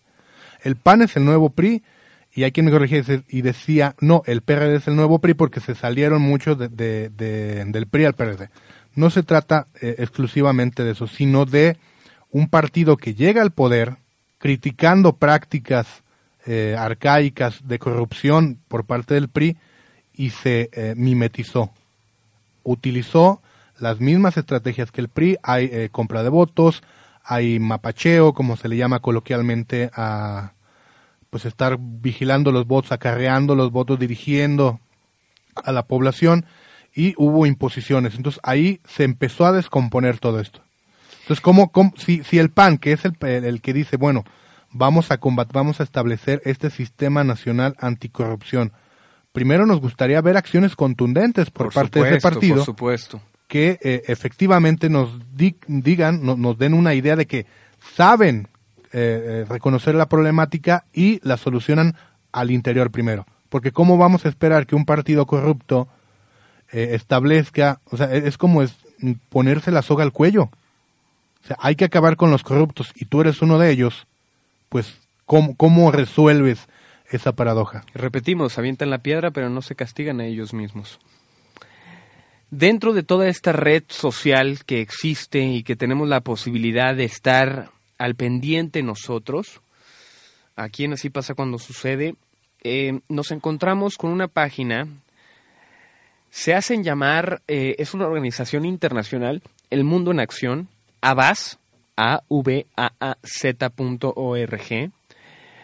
donde puede usted crear alguna petición para su gobierno.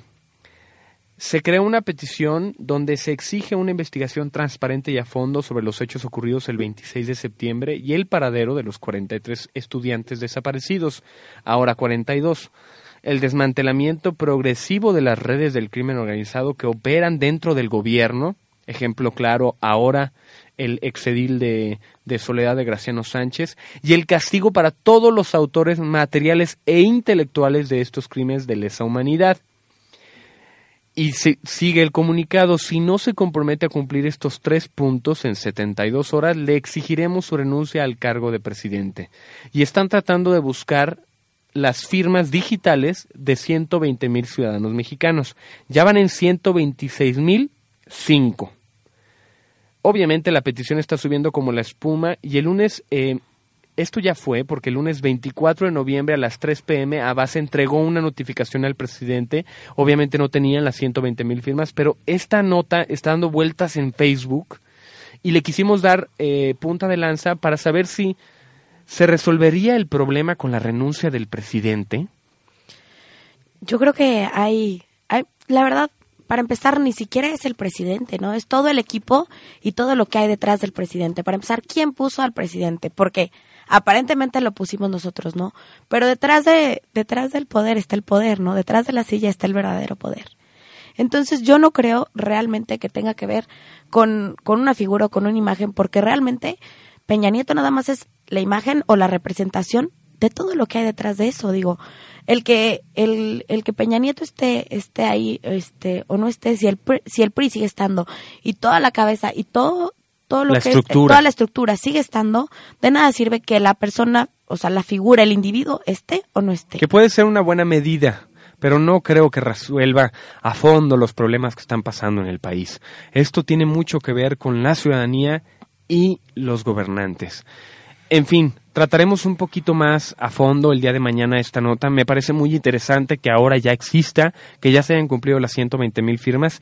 ¿Y qué van a hacer los ciudadanos que están detrás de esta petición para hacerla llegar a la presidencia? Y lo nuevo, ¿no? Que existen plataformas como estas que ya nos dan la oportunidad de, de, de proclamarnos en contra de algo o de exigir, o de exigir algo, este, a través de, de un, de una plataforma que permite que todos nos juntemos y digamos, ¿saben qué?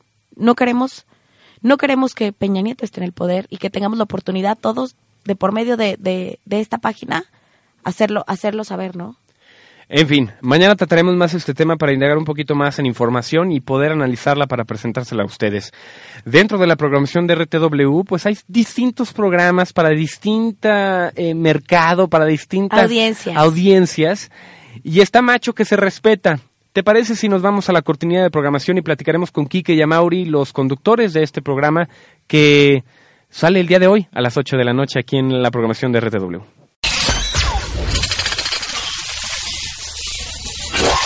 La mejor programación en RTW.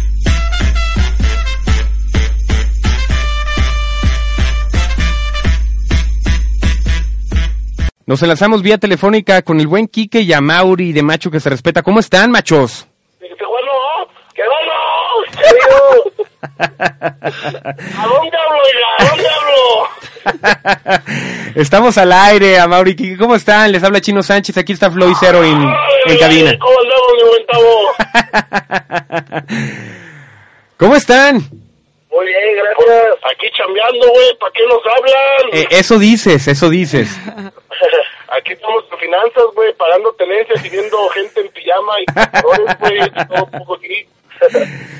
Para todos nuestros escuchas ya habrán escuchado a estos dos locos. Eh, Macho que se respeta se transmite aquí en RTW a las 8 de la noche. ¿Qué es lo que es- eh, podemos esperar dentro del programa, Kike a Mauri? No, pues van a esperar, pues, pura. Ah, no, pues, este programa sano, ah, no podemos decir estas idioteces. Por favor, por favor. Ah, no, pues van a escuchar un chorro de noticias interesantes. este, cómo ser un buen varón, eh, ¿qué más dije? podemos explorar en el programa. Pues ¿Y vamos, a hablar, vamos a hablar hoy para que nos escuchen de las diferencias que busca un macho veinteañero a, hasta los 30 años. A ver, a ver, a ver, a ver, a ver, dame una diferencia, Kike. teenager a una cougar, ¿no? ya, ya saben más o menos la diferencia y no se las explicamos de ratón. Oye, pero está, está interesante eh, ahorita la sensación que hay de las cougars. Oh, está carambas, güey. está re bueno. Está ver, re bueno, la verdad. eh, Pero, es- pero espérate, ¿hay muchas en el mercado o es la, la sobreoferta que hay de todos estos este, solteros que necesitan experiencia por medio de las cougars? Más bien está como la moda, ¿no? Está como la moda de agarrarte una cougar y pues las cougars andan aprovechando a agarrarse, agarrarse chavillos, ¿no? Entonces, el orden del día y pues el Lomas, el Lomas aquí por aquí si quieren venir. El Lomas ajeo. ¡Qué horror! Quique Yamauri de Macho que se respeta, pues inviten a todos nuestros escuchas a que los escuchen hoy a las 8 de la noche.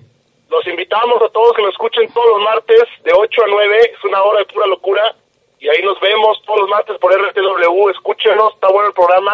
Se van a divertir, no se van a arrepentir. Oye, que por cierto, dentro de la programación el día de mañana está Agarras, Agárrala en el aire de puras mujeres. Ya deberían de hacer alguna combinación entre programas. No nos estés albureando, ¿eh, güey. Así se llama el programa. Ah, ah, ok. No, pues estaría bien ir a, ir a tu programa, ¿no? Ir a agarrarla en el aire. Ir a agarrarla en el aire. A ver qué agarramos, a ver qué agarran. A las 8 de la noche, aquí en RTW, un macho que se respeta. Les mandamos un abrazo a Mauri Quique. Gracias, gracias. Y recuerden, recuerden, macho que se respeta, se rasca las bols y se huele la mano. Eso, chingada. Muchas gracias, un abrazo. Yo no puedo con estos hombres. No podemos detenerlos de todos modos. A las 8 de la noche aquí, macho que se respeta. Y fuera de toda la broma, realmente hay un contenido eh, muy importante de lo que sucede entre pues, la comunidad de machos de 20 a 35 años. No, claro, y, y sí hablan de, de cosas que realmente están marcando una tendencia social. Este, y tienen temas interesantes. Obviamente lo hacen todo muy divertido. Y No se espanten No se por espanten la forma, el lenguaje, así es como se habla. son medios guarros, la verdad. Pero está padrísimo. Y sí te deja, la verdad, este, un punto de vista y una opinión. Entonces no se lo pierdan hoy a las 8 de la noche. Hoy a las 8 de la noche, aquí por RTW. Vámonos a mi Music Battle. Traes algo bueno, chino. Traigo algo muy bueno. Bueno, yo siempre traigo algo bueno. Pero no has ganado ni una vez, chino. que ya me tocaba a mí, ¿no? Ya te toca a ti, ¿verdad? Pues sí, porque... Bueno, no, pero, pero es que tú arrancaste el día de hoy porque ganaste el día de ayer, pero mañana ya veremos, a ver, Mañana mañana, tú arrancas también. Pues bueno, a ver, arráncate. Vámonos a mi Music Battle, esto es de Bruno Mars, Treasure. This is Music Battle.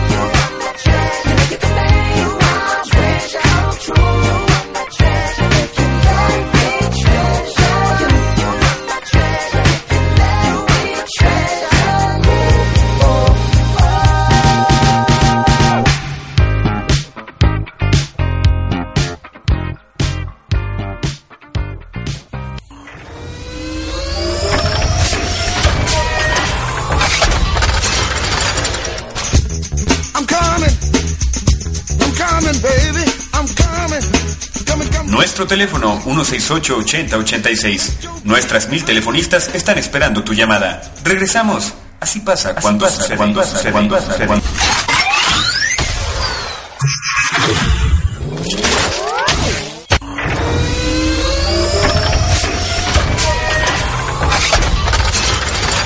Nos encuentras en Twitter, arroba RTWMX o en Facebook, RTW Red de Medios. También nos puedes contactar por medio de noticieros rtw arroba gmail.com. Regresamos a Así pasa cuando sucede.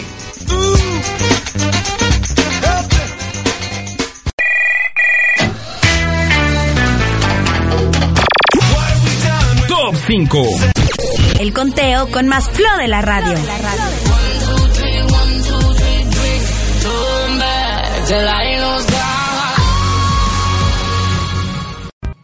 Oigan, bueno, ya regresamos aquí, así pasa cuando sucede, con mi sección de Top 5 que tengo los martes y los viernes. Primero, antes que platicarles lo de la sección, quiero mandar un saludo. Estoy igual que cero ayer, discúlpenme, pero es que estoy voladísima porque es la primera vez que me escucha mi mamá. Y, y Un es- saludo. un saludo. a- Un gran saludo. Sí, a- hasta, hasta mi casa, porque ahí está muy puesta, sintiéndose muy orgullosa de su niña. Me manda mensajes de amor. Dije, ahorita te saludo. Y otro está Guadalajara, que está una de mis mejores amigas. Ahorita me acaba de mandar un mensaje que nos está sintonizando y que le ha gustado mucho el programa. Y que el viernes tenemos a nuestro corresponsal, el Gallo Tapatío, desde Guadalajara, para que nos avise qué está pasando en la Perla Tapatía. También, también, hasta allá. Hoy mucha gente tapatía nos está escuchando. Qué buena onda. Es, es un placer tener esta posibilidad en Internet de escucharte en el mundo. Está padre, oigan. Oigan, y bueno, ahora sí vamos con mi top five. ¿De qué trata tu top 5? Ahora traigo el top 5 para cuando estás atrapado en el tráfico. 6 de la tarde, va saliendo de la zona industrial, súper estresado, súper cansado. Y entonces dices, bueno, quiero animarme, quiero bajar el estrés. Y eso es para los de aquí de Sandwicho, que nuestro tráfico realmente es de 35 minutos. Sí, lo más. Pero en el Distrito Federal, en el defectuoso, al que me encanta ir por lo menos una vez al mes, eh, trato de ir más seguido, una vez a la semana, pero las cuestiones del radio no me lo permiten. Pero Guadalajara también, Monterrey, que son tráficos de dos horas, dos horas y media diarios de ida y otras dos De horas de regreso. Entonces, cuando estás ahí que quieres salirte del carro y gritarle al mundo, Flo te tiene las rolas para que te tranquilices. Para que te tranquilices y la pases a gusto mientras vas en el coche. Entonces, arranquémonos, ¿o qué? A ver, va esta rola, eh, Clean Gande, Jubel, un mix original. A ver, vamos a escucharla a ver qué tal. Dale watts, mi querido Cero.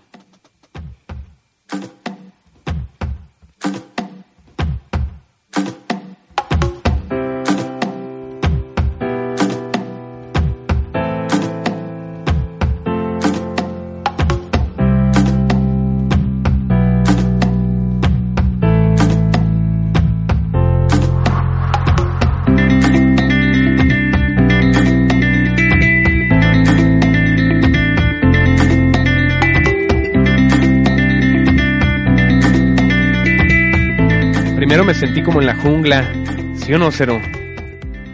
Pues como medio tropical. Como para calmar los nervios, ¿no? Ahí vamos, ahí vamos empe- eh, empezando. Es la primera que pones como para irte relajando así. Este top 5 lo va a publicar eh, Flo dentro de las redes de Red de Medios, de RTW. Nos pueden encontrar en Facebook como RTW Red de Medios. Ahí va a, eh, va a poner el top 5 para que tú lo puedas bajar después. Y si estás en el tránsito, te acuerdes de Flo y su flow en la música. Vamos a escuchar un poquito más. Súbele cero.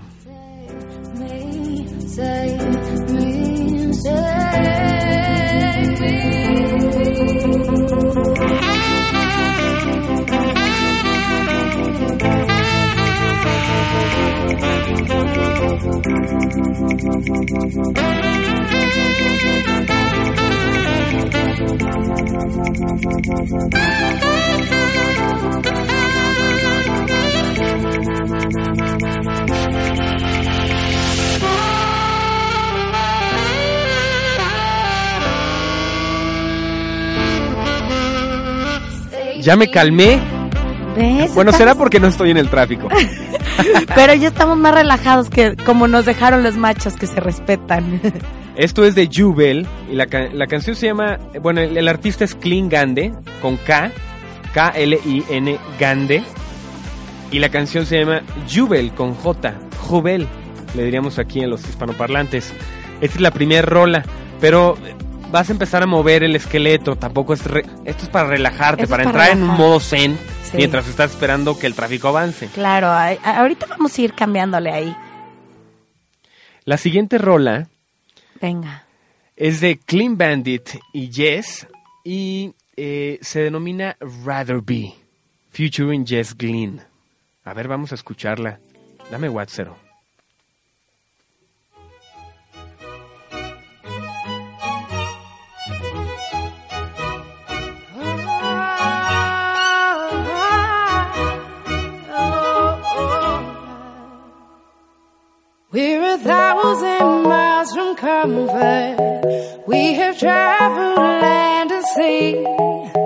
But as long as you are with me, there's no place I'd rather be.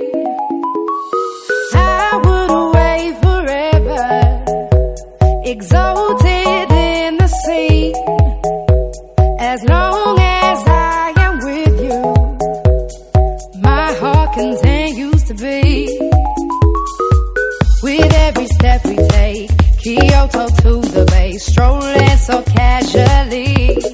Ya no me quiero salir del carro, Flo.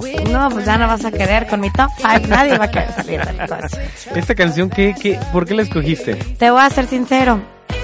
Este, hago en Facebook mi encuesta antes de traer el top 5. Entonces les pregunto, si estuvieran atorados en el tráfico, ¿qué les gustaría escuchar? Y esta fue una de Y las esta fue una de seleccionadas. las que seleccionaron, ¿no? De las que ganó. La gente le dio más like a esta canción y dije, pues esta se las traigo.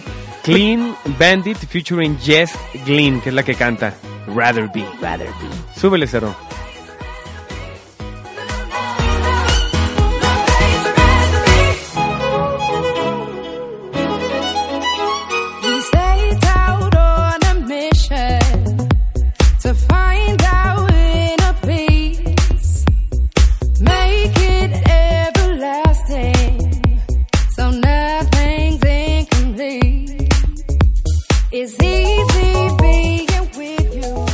Ok, vámonos a la que sigue.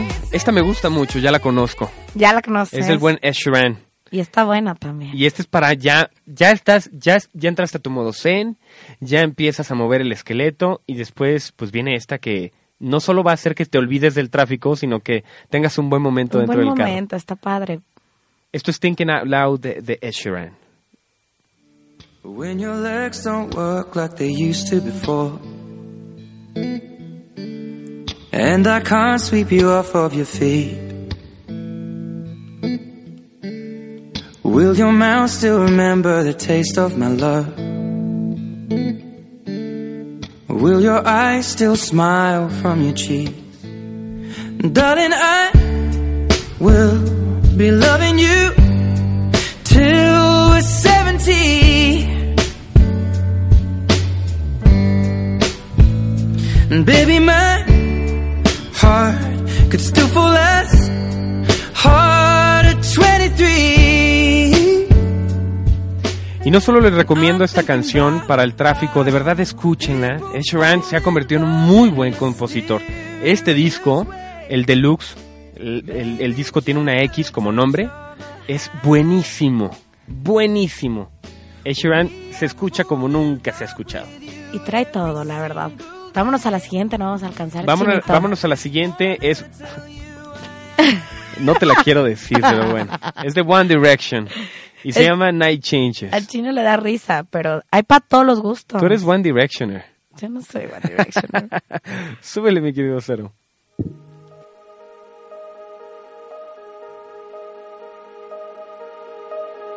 Going out tonight changes into something red. Her mother doesn't like that kind of dress. Everything she never had, she's showing up. Ya me quitaste el mood que traíamos, Flo. Está bien si soy One Pero es... ¿Cómo ves esto, Cero? ¿A dónde, a, a dónde estamos llegando con este top 5? Mejor que me pongan la de Everybody Hurts de R.E.M. bueno, pero con la última me voy a reivindicar ese, A ver, ¿no? ok, Mira, cheque. ok. Vamos, esta fue One Direction de Night Changes y la última es de Capital City Safe and Sound. A ver, vamos a subirle cero. A ver.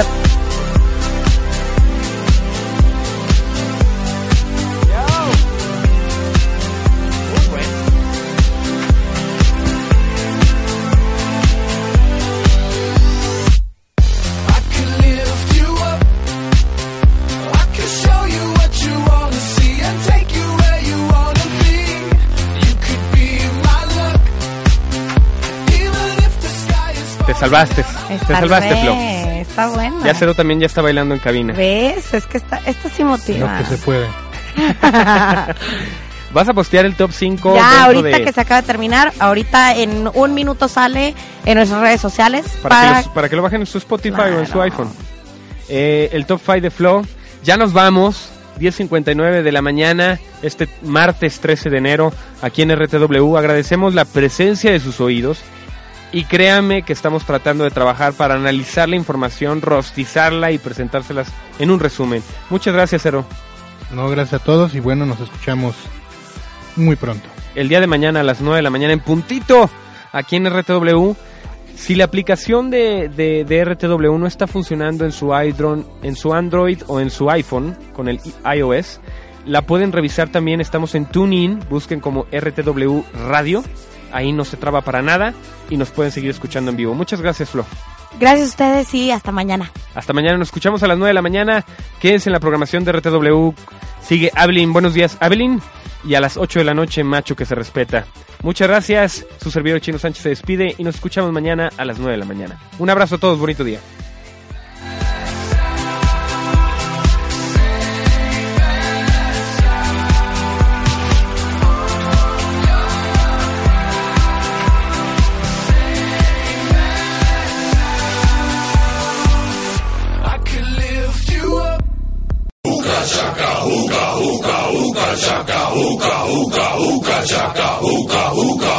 Chaka. Joe, this is the end. Hemos terminado. Esta fue una producción de RTW Medios. Nos escucharemos si así pasa cuando sucede. One